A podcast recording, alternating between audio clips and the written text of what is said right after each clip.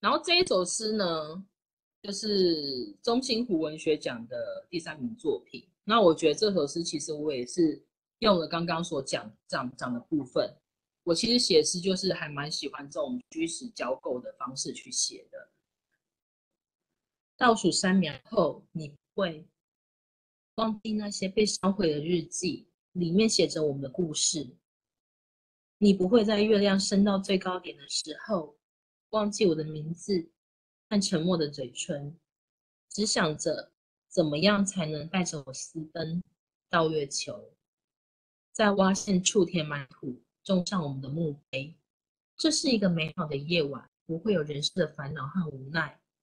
你不会喝的酒，我接过来喝干。我卷起一根烟，慢慢抽着，并且告诉你。抽烟是我最接近上帝的时。你不会在三秒后想起我，和我们那些充满甜味的下午。对于我无法将白日梦捏成面包感到抱歉。你会不会原谅我？你不会在三月的时候离开春天的灯塔，也不会偷走陌生人的情书，伪造成一张来找我的单程船票。你不会回到生命中所有心碎的时刻，一边哭一边走路。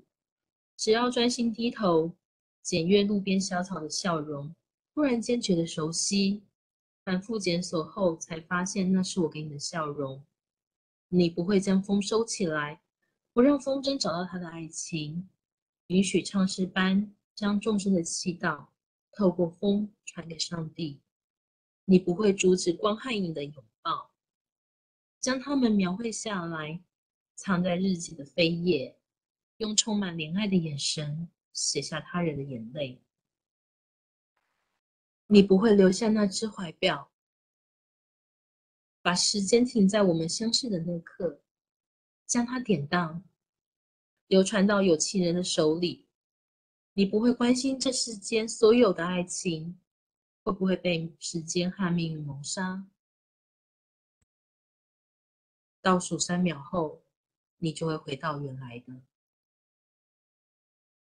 有些人会读哈，我说为什么我会在写你不会，你不会，你不会？其实你不会就是我会的意思。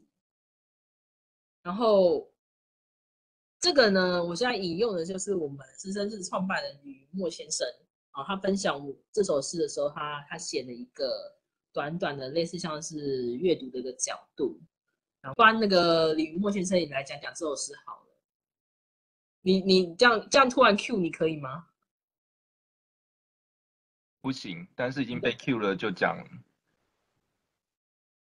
哦，我当时在看师统的诗集的时候啊，因为我之前在师生志分享，基本上我都是读完整本诗集以后再选几首诗出来分享嘛。那这一首是我印象还蛮深刻的一首诗哦，那也是师生志有分享。的是哦，那所以我在分享的时候，因为也没有太多时间，所以我就写一个短短的，就是当成引导的，帮助大家去阅读的。因为我们看到你不会的时候，如果我们没有仔细去想，就可能会不知道为什么作者要用你不会。那所以我那时候就想说，为了帮助大家来讲，我直接把它道破这一层嘛，就是说。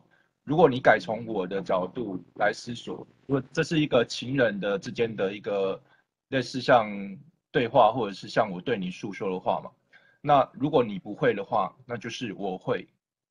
那如果我们这样理解以后，就会发现说你不会，它除了比我会转了一层之后，那里面那些情绪啊，就像我那时候形容啊，就是失踪的情绪，就好像火山口活跃的岩浆。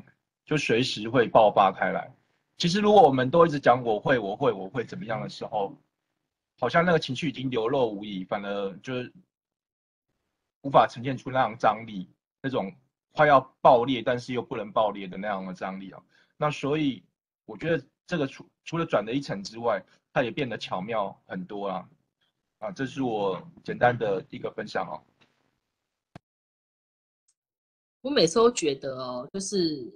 有这种专业读者能够读到我诗中所进行的这种安排，然后我就会觉得非常的感动，因为我当初在写这首诗的时候，就是雨墨刚刚讲的那个部分，我就觉得为什么大家都一直讲我会我会我会，然后我会忘记你，然后我会记得你，我会原谅你，然后我会去找你什么的。那为什么我们不能写我会的相对呢？我就我的相对是你嘛，那我会的相对另外一个相对呢就是不会，所以我才会用你不会去写这首诗。那这首诗有一个很棒的一个肯定哦，就是我那时候在投呃中心湖文学奖的时候，然后我我进了决审，那时候的决审评审有三位，一个是杨小兵老师，然后严爱妍老师跟罗志成老师，然后呢，这个杨小兵老师说这首诗是他心目中的第一名，但是可能其他两位老师就觉得可能不是他心目第一名，所以我就落到第三名。但是被评审老师这样肯定是还蛮蛮感动的啦，尤其这杨小兵老师本来就是一个，就是他在诗学诗意上面也是一个蛮厉害的那个前辈，对，所以被肯定的感觉是还蛮蛮感动的。其实我觉得这首诗不难懂啦，但是如果有像云墨这样子的一个带领，然后知道让你怎么去切入的时候，你就会知道，其实我们写作的技巧有很多，像我刚刚讲的嘛，呃，虚实互换。然后我们这个也算是一个虚实互换啦，我是实，你是虚嘛。然后我在写的过程之中，其实我也加入了很多很多的虚跟实的这个部分去描写。然后例如说像这这一段，呃呃，对我无法将白日梦捏成面包，那就是这个就是爱情跟现实嘛的的一个虚实的期待嘛。白日梦是虚的嘛，面包是实的，然后这样的部分。这是这是我在写作的时候，其实还蛮常运用的一个方式，而且我觉得是一个还蛮能够，呃，你可以透过长期而大量的练习这个写作技巧，然后让你的诗有很快的进步，啊，这是很好的这个这个技巧。有时候我就会想，就是有些人会讲说，呃，写诗技巧很多，我每个技巧都要会，我每个技巧都要掌握。但是我觉得有时候啦，有时候你两个技巧，你用的非常玲珑，非常剔透，你用的非常的得心应手，非常的娴熟，啊，你甚至用到出神入化，那就好啦。那有有何不可呢？对吧？那你去看真正写的就是你会觉得哇很好作品，它大部分也就是那几个技巧，你在进行写写作上面的。铺陈铺排跟跟所谓的安排跟架构，所以也是勉励大家，就是我们是好好的练好一个技巧，我们再往下一个技巧发展哦。好，然后讲到《暮光之城》了，因为我们这这个部分讲的是情诗嘛，那《暮光之城》里面我觉得比较重，就是二十二首诗里面，其实我忘我刚才想的是一个爱的爱的故事。因为呢，有有鉴于那个本人的记忆力退化的不太太严重，因为我的记忆力越来越严，退化越来越严重，很多事我都已经完全忘记了。嗯，然后我就觉得我应该好好的写下来。这个是写给喜汉老师的的这个诗作。喜汉老师呢，我刚刚前面也讲了，他是我。生命中的贵人嘛，我文学书上的母亲，然后谢汉老师做了一个很漂亮的陶杯给我，然后我很喜欢那个杯子。那时候是谢汉老师他刚刚在学习这个陶艺的部分，然后他做了个杯子给我，超喜欢的。然后我收到就很高兴啊，所以我就写了一首诗，嗯，给谢老师。初稿呢，跟定稿的最大的差异呢？还是我前面提到的部分，我把那个很奔放的，然后很外显的、很浓厚的这个情感，太过抒情的部分，我又把它收了一些回来，然后让它变得更，反而更有韵味，然后来比较一下。然后你看第一段，其实你就会发现到，哦，我的初稿真的是非常的杂沓。呃，定稿反而就是变得比较更加的精准啊。然后第二段的部分也是，然后，你看哦，定稿就是只剩下三段了，但是原本的这个初稿可能需要四段，我把最后一段那个删删去，对，然后我觉得这个这个可能会更加的，就是我我刚刚讲的嘛，有时候情绪收起来会更好，然后我我常常用的一些方式，然后我其实发现到，就像我讲的，是。就是这个是一个体悟啦，应该是说我看很多作品下一个体悟。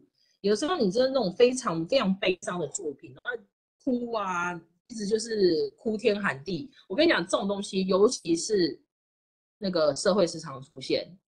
例如说，你会看到发现到什么社会时事、社会案件出来好了，然后大家譬如说一个什么那个人祸、天灾人祸出来之后，然后大家就开始那子。责备，然后哭喊，然后骂，然后怎么样怎么样的，然后责怪肇事者什么什么的。可是如果你今天是在一个，就是不要这么的情绪激烈的方式，你换一个方式，好好的舒缓去讲，你不要特别去表现你多多么的痛，你你很痛，大家都知道，大家都都能感受得到。但是在这个状况之下，你越能够平静的讲，然后越能够。细细的讲，然后温柔而坚定的讲，它带来的力量会更大。因为我真的读了很多诗，就是感觉上是，譬如说像那个呃泰鲁格号，泰鲁格号之前不是那个发生那样子一个很糟糕的事情嘛，大家都很难过啊。然后很多人就是就是一直都在批评、谩骂、责骂，可是没有人去。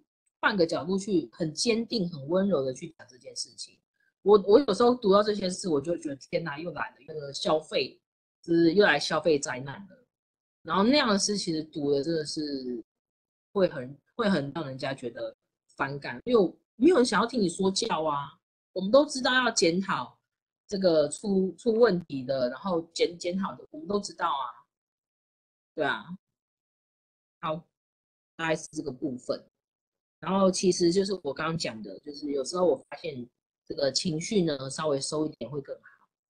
那这有没有问题呢？我觉得这首诗应该比刚刚前面的两首诗更好懂为毕竟就是写给希亚老师嘛，然后他也是有一个礼物啊，也是有个陶杯这个东西是非常明确的。然后这个好，还有人要问吗？我觉得其实写诗。大家都很想写作嘛，或者是说，也许来参加讲座的都是有意思要写作，或者是至少是对创作、对文学有兴趣的嘛。那我们在书写上面，有时候要放是蛮容易的，就是要把情绪放出去，就是你要去铺张，你要去形容你自己的心情，然后把它形容的淋漓尽致。好像做起来并不难，但是收是比较困难的。就是说，你需需要在什么地方节制情绪，然后让它不那么放，让让它更有余味，那个是比较难做到的。那我觉得从诗统的一个诗作对照里面，你会发现说，它的出版可能都是比较奔放的，比较。铺展完全的，然后到修订版就会把那些情绪收回来。那我觉得那个收的的过程就可以感觉到诗童身为一个创作的一个诗人的一个敏锐程度哦。你可以从那样子的收敛里面去获得更多的感受，然后自己去思索，自己去品味。那如果创作者都把所有一切他想说的话都说出来了。然后把他想宣宣泄的情绪都宣泄出来了，有时候我们就会觉得那里面好像缺少了一点什么，让人家回味的。再回过头来，呃，思索，然后感受，然后延伸发挥自己的想法的空间，这样，啊，这是我的一一点点想法哦。好，谢谢云墨。这只猫可爱吗？可爱，因为它是我那个它是我写着这第九年的这个男主角猫猫的儿子，他现在已经十二岁了，我已经养他十，我已经养他十二年了。好，然后像第九年呢，我觉得第九年就就是我怀念我过世九年的爱猫的作品，然后那只猫就是现在这个照片中这只猫的爸爸，我就养他们三代，二十年养三只橘猫，就是养他们三代了。的他现在的样子啊，就是如愿是这只武艺的爸爸。那时候我们就是一起在，那是我在念南华的时候，然后他自己跑来，他爸爸跑来让我养，然后我看他爸爸又是我爱的橘猫，然后就好来哦，就养了他。结果呢，过没多久呢，他就把那个媳妇带回来给我。好，又带了一只母橘猫，好，两只橘猫，我我也养的，都是橘猫，我觉得不错哦。那时候觉得自己是橘猫富翁，虽然只有两只。正当我要把这两只抓去结扎的时候，他妈妈怀孕了，不能结啊。然后好，那个把小孩就是把小猫生下来，可是那个时候呢，就是。不愿他就是过世了，我太难过了。然后他那胎生了四只嘛，我把其中一只长得最像他的，就是现在这个照片上这一只，就是武艺，把它留下来。我现在想到想到想到我的这个猫，还是还是会觉得心里面就是对它有深深的怀念。我在这个猫猫身上就是有有深深的感觉，我把它们当成我的孩子，嗯。